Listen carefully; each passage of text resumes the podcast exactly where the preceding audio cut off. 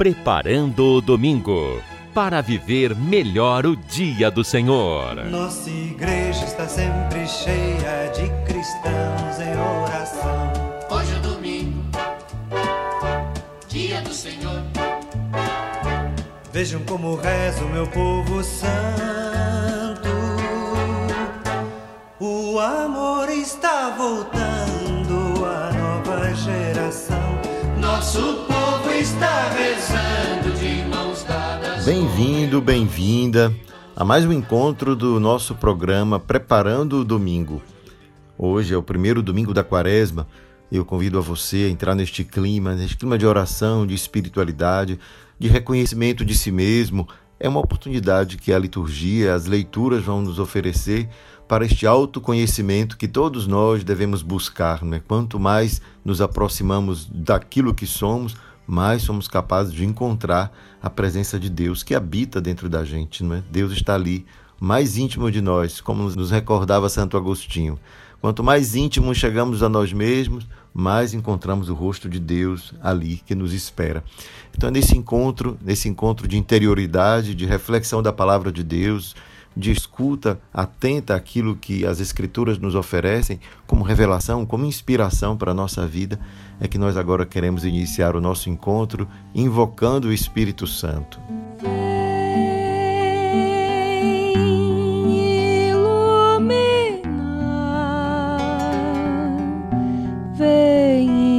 Inspirar o pensamento,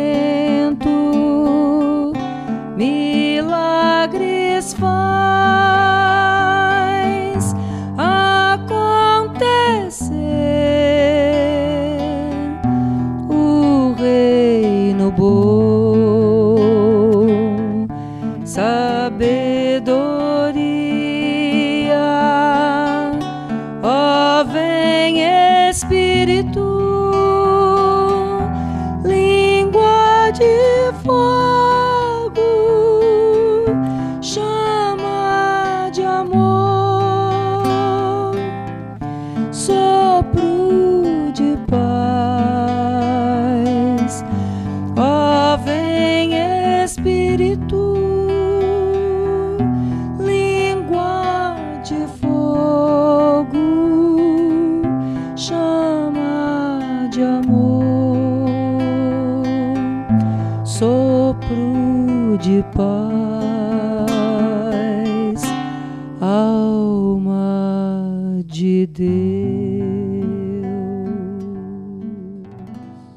primeira leitura de hoje é tirada do livro do Deuteronômio, capítulo 26. Vamos escutar. Assim Moisés falou ao povo: O sacerdote receberá de tuas mãos a cesta e a colocará diante do altar do Senhor teu Deus. Dirás então na presença do Senhor teu Deus: Meu pai era um arameu errante, que desceu ao Egito com um punhado de gente e ali viveu como estrangeiro. Ali se tornou um povo grande, forte e numeroso. Os egípcios nos maltrataram e oprimiram, impondo-nos uma dura escravidão. Clamamos então ao Senhor, o Deus de nossos pais, e o Senhor ouviu a nossa voz e viu a nossa opressão, a nossa miséria e a nossa angústia. E o Senhor nos tirou do Egito com mão poderosa e braço estendido, no meio de grande pavor, com sinais e prodígios. E conduziu-nos a este lugar e nos deu esta terra, onde corre leite e mel. Por isso agora trago os primeiros frutos da terra que tu me deste, Senhor. Depois de colocados os frutos diante do Senhor teu Deus, tu te inclinarás em adoração diante dele.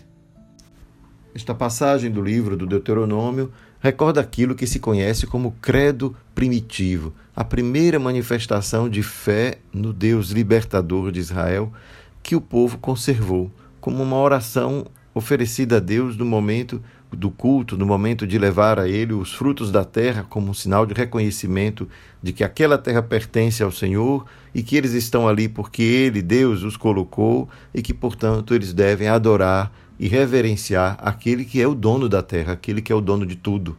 Nesse sentido, esse texto vale para qualquer um de nós em qualquer época, porque, embora não façamos parte daquele povo que estava ali, saiu do Egito, mas nós também temos a mesma sensação, a mesma experiência de reconhecer que nós vivemos deste mundo como estrangeiros, assim como Abraão, que como estrangeiro morou no Egito, e que vivendo como estrangeiro, muitas vezes exercemos uns sobre os outros uma opressão, aquilo que o texto nos fala da angústia, da miséria em que este povo viveu. Portanto, são elementos que são universais. Em toda circunstância, em todo lugar, podemos nos deparar com a mesma possibilidade de nos ver oprimidos uns pelos outros, por aqueles que se acham mais fortes e poderosos e, portanto, no direito de oprimir e de definir e decidir o destino do outro. Isso pode acontecer em grande escala, como nós estamos vendo nos últimos dias no noticiário, povo russo que quer definir e determinar o destino do povo ucraniano, enviando suas tropas, exercendo seu poder, mas podemos ver quantas outras situações de manipulação ocorrem nas nossas famílias, nas nossas relações de trabalho, em que alguém que se sente com mais poder, seja porque determina o valor, ou melhor, o destino do dinheiro, seja por algum tipo de ascendência e autoridade sobre os demais, ou até mesmo de maneira mais fraudulenta, porque detém algum segredo e que, portanto, extorque outro, tentando exercer, portanto, a sua autoridade de maneira vil, de maneira desonesta. Tudo isso exerce sobre cada um de nós uma opressão, aquela situação em que nós somos manipulados pelo poder, pelo desejo de outros de poder dominar aqueles que estão de alguma maneira submissos a ele. Essa relação, portanto, faz parte da humanidade toda. Em qualquer circunstância da vida, isso pode ocorrer. Pai com filhos, marido e esposa, esposa, entre casais, esposa-marido, claro. Todas as relações humanas são permeadas por essa possibilidade de exercermos não a fraternidade, mas a opressão, a manipulação. Queremos, de alguma maneira, impor sobre os demais aquilo que é o próprio desejo. E se essa foi a realidade vivida pelo povo de Israel, o seu clamor chama a atenção de Deus que vem e os liberta. E aqui experimentamos a característica de Deus mais presente em toda a Bíblia. Deus é o libertador, Deus é aquele que liberta o homem.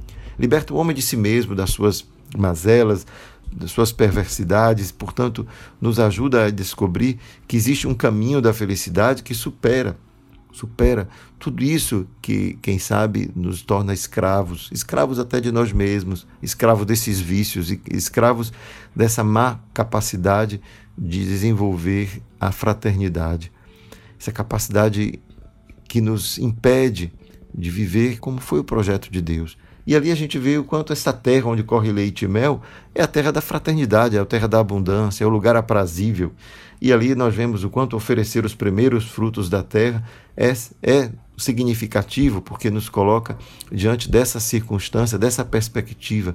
Eu ofereço a Deus aquilo que já pertence a Ele, a terra, os frutos desta terra.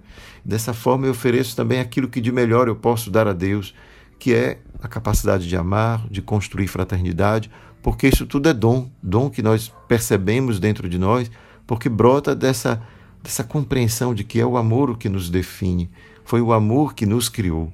Então, nesse sentido, oferecer amor, oferecer caridade, oferecer fraternidade é oferecer o dom mais profundo, o fruto mais bonito daquilo que Deus faz em nós. O que é que Deus faz na sua vida? É isso que você vai oferecer aos seus irmãos, vai oferecer a si mesmo e assim poder adorar a este Deus que te ama. É nessa, nessa dimensão da vida que se oferece, porque reconhece que foi primeiro conquistado por Deus, porque se sente libertado, porque experimenta o poder libertador de Deus. E o poder libertador de Deus vem na direção de nos tornar conscientes daquilo que somos. Somos seus filhos, nós né? somos libertados, somos resgatados por eles. É nesse sentido que é importante esse autoconhecimento, né, que nós dizíamos que esse tempo da quaresma nos propicia. É ali então que a gente vê o salmista nos ajudar a entender que nós não estamos sozinhos nesse caminho. Em minhas dores, ó Senhor, permanecer junto de mim. Ninguém está sozinho. Deus não nos abandona. Nas nossas dores, Ele está presente. E o texto dos Salmos é um salmo bem conhecido, o Salmo 90, né? recorda essa proteção divina sobre a nossa vida. Quem habita ao abrigo do Altíssimo e vive à sombra do Senhor Onipotente, diz ao Senhor: Sois meu refúgio e proteção, sois o meu Deus, no qual confio inteiramente. Guardemos essa frase: Sois meu refúgio e proteção, sois o meu Deus, no qual confio inteiramente. Esse no qual confio inteiramente é tudo na vida da gente, porque nos revela aquilo que nós trazemos dentro como fonte de nossa alegria, fonte de nossa paciência, fonte do amor, porque confio naquele que me amou primeiro. Então, essa confiança em Deus é o primeiro passo para a gente conseguir a libertação, porque eu só posso dar de fato um passo à frente se eu confio naquele para o qual eu vou. Eu vou na direção dele. Não é? E a gente vai dizer assim: cada vez que eu manifesto a minha confiança em Deus, eu recebo de volta a sua proteção, isto é, a sua palavra de confiança. É assim que o salmo termina: porque a mim se confiou, hei de livrá-lo e protegê-lo, pois meu nome ele conhece. Ao invocar-me, hei de ouvi-lo e atendê-lo, e a seu lado eu estarei em suas dores. É a resposta de Deus ao clamor do salmista, o que nos recorda quanto é importante manter esta sintonia do coração, nesta confiança de que Deus não nos abandona jamais. E é nesse sentido que a gente pode ler agora a carta aos Romanos, que é o segundo, a segunda leitura deste dia, que diz assim: Irmãos, o que diz a Escritura? A palavra está perto de ti, em tua boca e em teu coração essa palavra é a palavra da fé que nós pregamos. Se, pois, com tua boca confessares Jesus como Senhor e no teu coração creres que Deus o ressuscitou dos mortos, serás salvo. É crendo no coração que se alcança a justiça, e é confessando a fé com a boca que se consegue a salvação. Pois a Escritura diz: todo aquele que nele crer não ficará confundido. Portanto, não importa a diferença entre judeu e grego, todos têm o mesmo Senhor que é generoso para com todos os que o invocam. De fato, todo aquele que invocar o nome do Senhor será salvo. São Paulo aqui está nos ajudando a compreender, a dar um passo a mais na nossa confiança em Deus. Qual é o passo a mais? É que quando a gente coloca a nossa confiança em Deus, lendo a Sagrada Escritura, nós podemos correr o risco de imaginar que Deus está então referindo-se ou dirigindo-se apenas a esses eleitos que têm a Sagrada Escritura como a sua Bíblia ou como o seu livro inspirado e, portanto, somente a esses Deus estaria disposto a acudir, a socorrer. Ou talvez até mesmo se interpretarmos esse texto de São Paulo de maneira muito restrita, somente os que professarem o nome do Senhor será salvo. Isso seria uma maneira literal de ler o texto, sem perceber do que se trata realmente do que se trata essa confiança em Deus, essa confiança em Jesus? O que se trata confessar Jesus como Senhor? Do que se trata realmente? É um gesto mágico em que eu digo, portanto estou salvo? É um gesto milagroso em que, de alguma maneira, fazer isso me torna protegido de todos os males? Se nós olharmos a vida de Jesus e lermos o Evangelho, vamos descobrir que essa interpretação é falsa.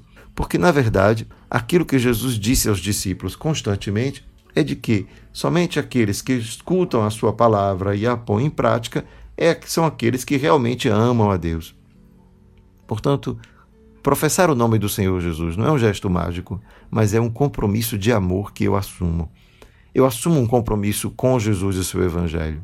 E é somente através deste gesto é que eu posso de fato dizer que estou confessando a minha fé, não confesso a minha fé porque digo constantemente Jesus salva, eu amo Jesus, ou canto as músicas tão bonitas que nos ajudam a interiorizar essa presença de Deus na vida, mas isso tudo não basta. Isso não é suficiente para que o meu coração esteja realmente ao lado do de Jesus. É preciso escutar o seu evangelho. E é nessa hora então que a gente descobre que aquilo que Jesus realiza é justamente uma universalização daquilo que escutamos na primeira leitura. Esta confiança em Deus que da primeira leitura partia de um arameu errante e depois se tornou um povo numeroso. E este povo cultuou e cultivou esta esperança no Deus libertador. Aqui Jesus diz não somente para este povo, mas para todos.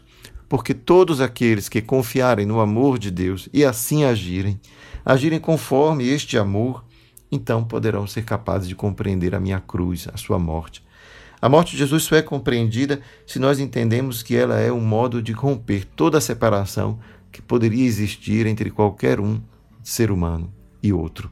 Todo ser humano recebe, portanto, graças ao gesto de Jesus, um selo, o selo de que Deus o ama. Portanto, Deus não ama, o ama sem fazer diferença, distinção se ele é judeu ou grego, não importa qual seja a situação, a circunstância cultural, religiosa, étnica, é, não importa de que maneira cada um de nós se apresente, porque diante de Deus somos todos irmãos. Essa é a grande realidade que está sendo proclamada com a cruz e ressurreição de Jesus, que todo ser humano é filho de Deus e não apenas aqueles, quem sabe, que receberam o batismo, que se professou judeu, que se professou confucionista, não importa a sua religião, porque Deus é sempre o mesmo e todos somos filhos seus.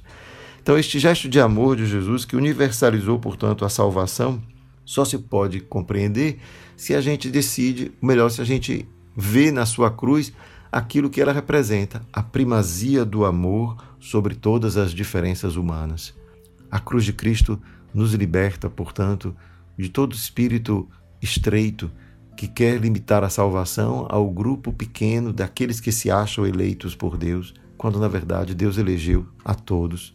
Essa eleição divina é que nos faz então compreender que a libertação que Jesus nos trouxe expandiu aquilo que já havia sido anunciado desde os primeiros textos da Bíblia, de que Deus é aquele que nos liberta de toda opressão, de toda angústia, de toda miséria, porque um dia seremos todos resgatados com Cristo pela sua ressurreição. É nessa esperança, então, que se abre para nós esse tempo da Quaresma, um tempo de oração, sim, de reflexão, mas que nos permite alargar o nosso olhar para o mundo inteiro e assim com os nossos irmãos do mundo inteiro, não importa onde eles estejam, quem eles sejam, nos sentirmos, portanto, filhos e filhas de Deus, o Deus amoroso que nos salva.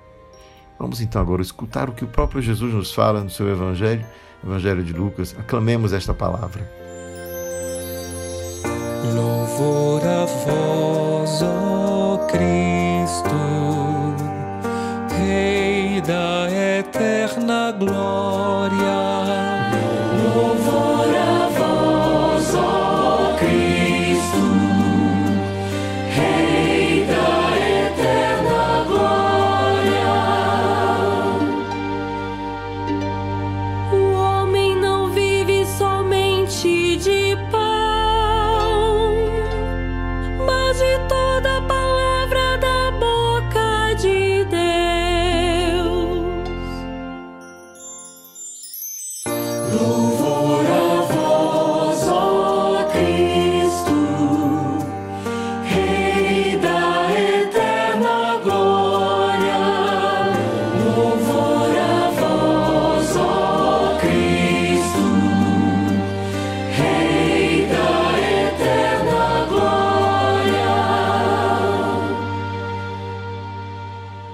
Evangelho de Jesus Cristo, segundo Lucas. Naquele tempo, Jesus, cheio do Espírito Santo, voltou do Jordão, e no deserto ele era guiado pelo Espírito. Ali foi tentado pelo diabo durante quarenta dias. Não comeu nada naqueles dias, e depois disso sentiu fome. O diabo disse então a Jesus: Se és filho de Deus, manda que esta pedra se mude em pão. Jesus respondeu: A Escritura diz: Não só de pão vive o homem. O diabo levou Jesus para o alto, mostrou-lhe por um instante todos os reinos do mundo e lhe disse: Eu te darei todo este poder e toda a sua glória, porque tudo isso foi entregue a mim e posso dá-lo a quem eu quiser. Portanto, se te prostrares diante de mim em adoração, tudo isso será teu. Jesus respondeu: A Escritura diz: Adorarás o Senhor teu Deus e só a ele servirás. Depois o diabo levou Jesus a Jerusalém, colocou-o sobre a parte mais alta do templo e lhe disse: Se és filho de Deus, atira-te daqui abaixo. Porque a Escritura diz: Deus ordenará aos seus anjos a teu respeito, que te guardem com cuidado. E mais ainda, eles te levarão nas mãos, para que não tropeces em alguma pedra. Jesus, porém, respondeu: A Escritura diz: Não tentarás o Senhor teu Deus. Terminada toda a tentação, o diabo afastou-se de Jesus para retornar no tempo oportuno.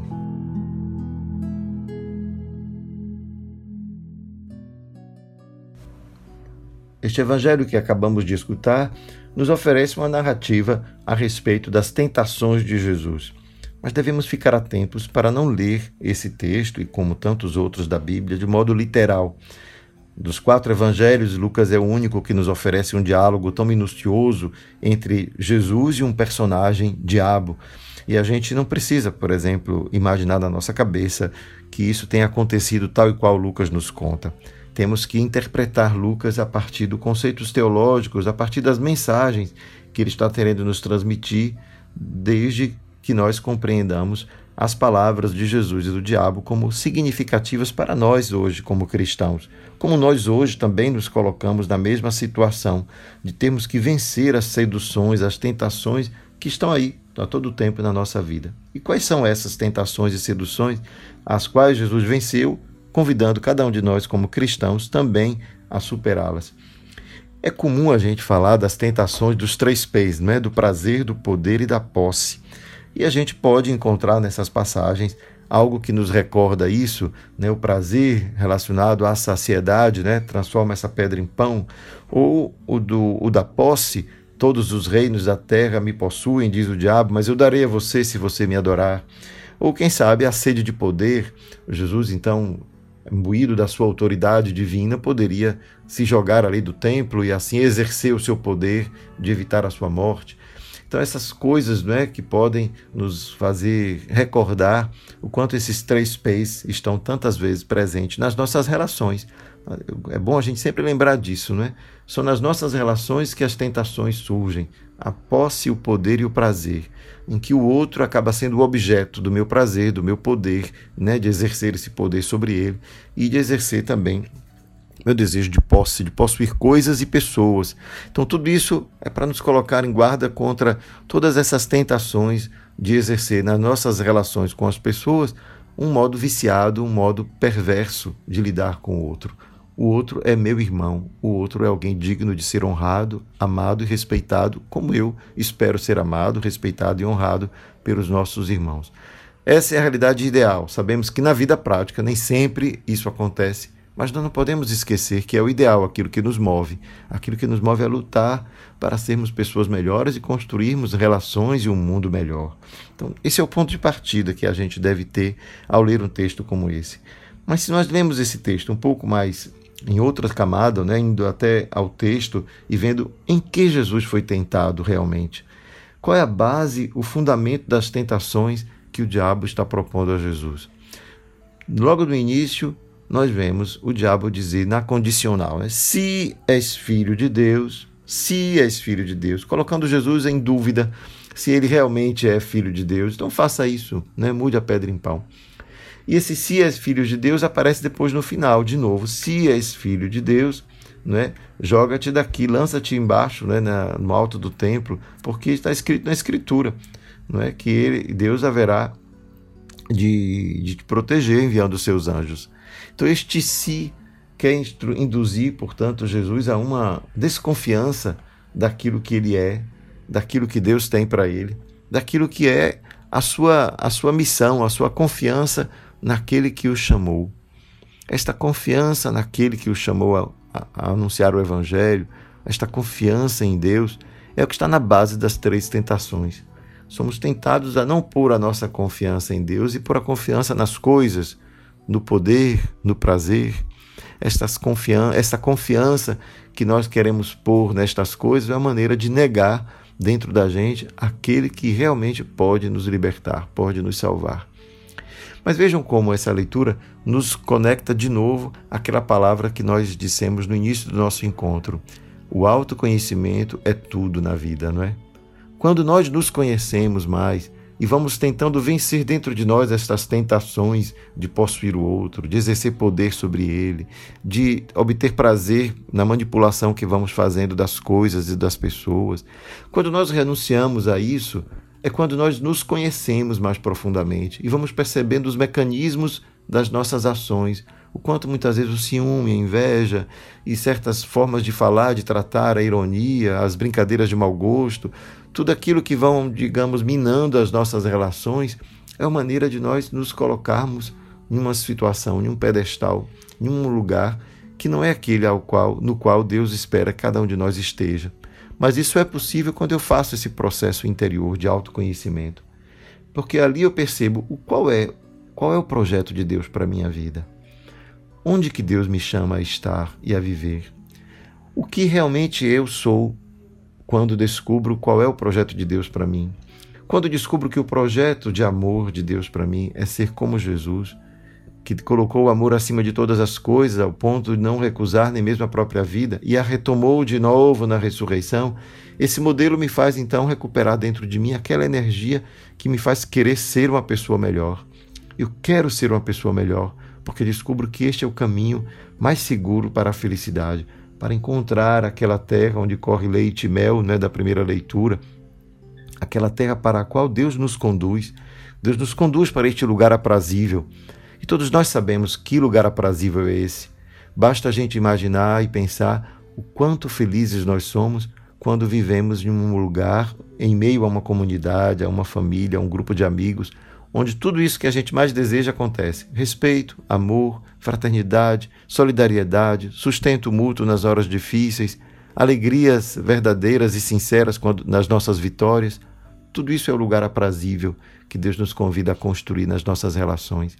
Mas esse lugar aprazível, esse lugar de felicidade, só pode ser alcançado se nós fizermos o caminho de Jesus. Olharmos para dentro, entrar no deserto do nosso mundo interior, ali detectar as tentações, as seduções que vão minando as nossas ações no dia a dia, vão minando as nossas boas intenções, vão minando o nosso projeto de vida, que é um projeto que é de vida mesmo, porque confiamos que vem de Deus.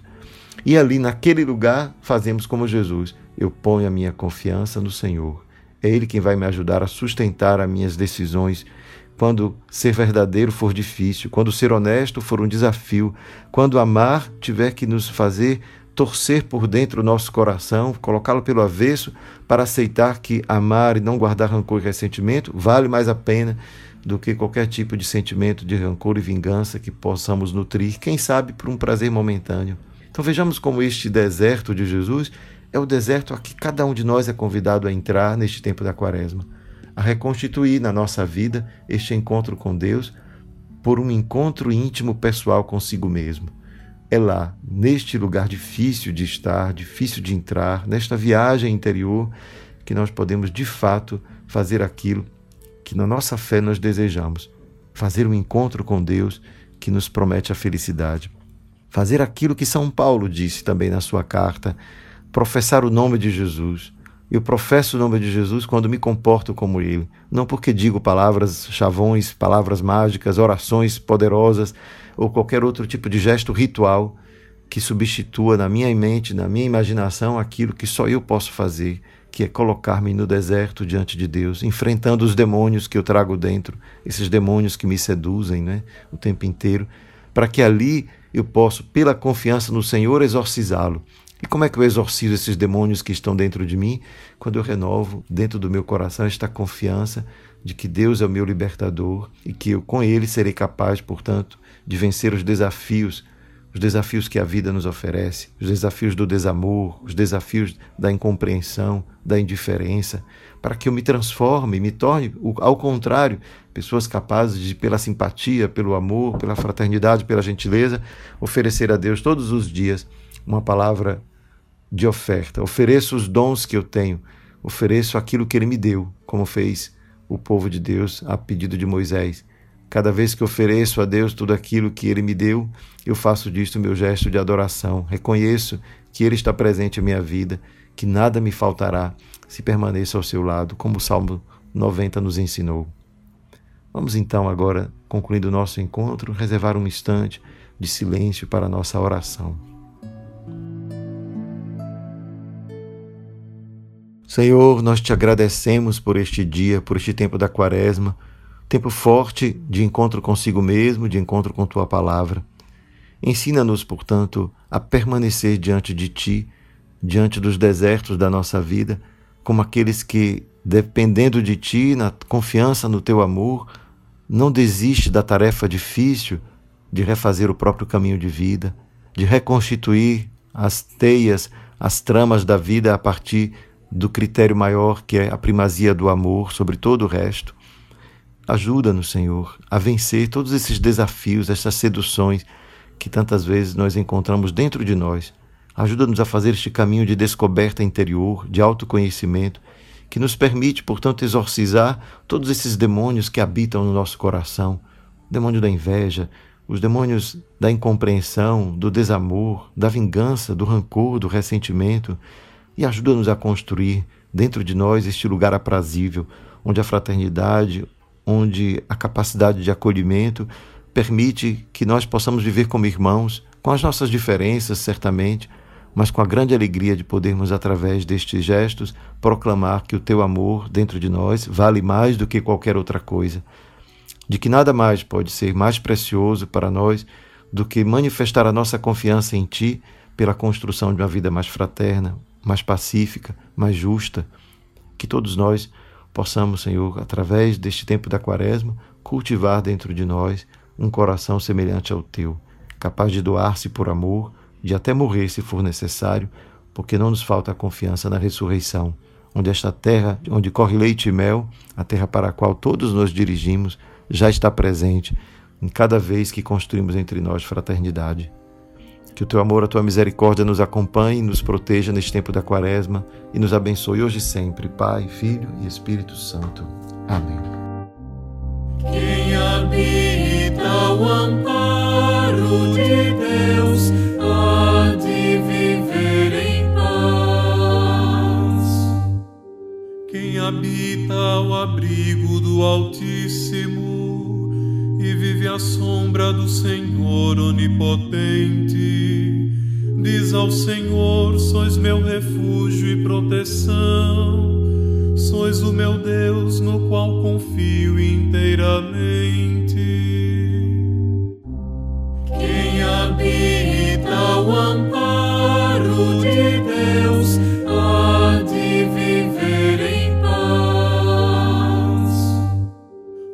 caçador e do seu laço ele te livra, ele te salva da palavra que destrói. Com suas asas haverá de proteger-te, com seu escudo e suas armas defender-te. Quem habita o amparo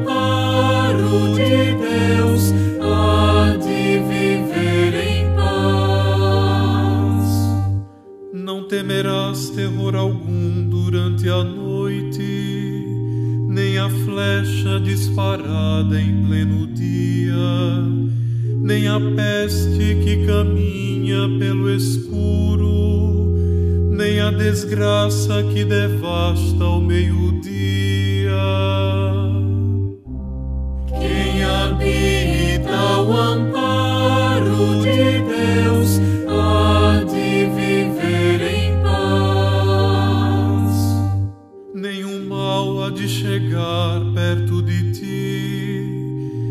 A desgraça baterá tua porta, pois o Senhor deu uma ordem a seus anjos para em todos os caminhos te guardarem.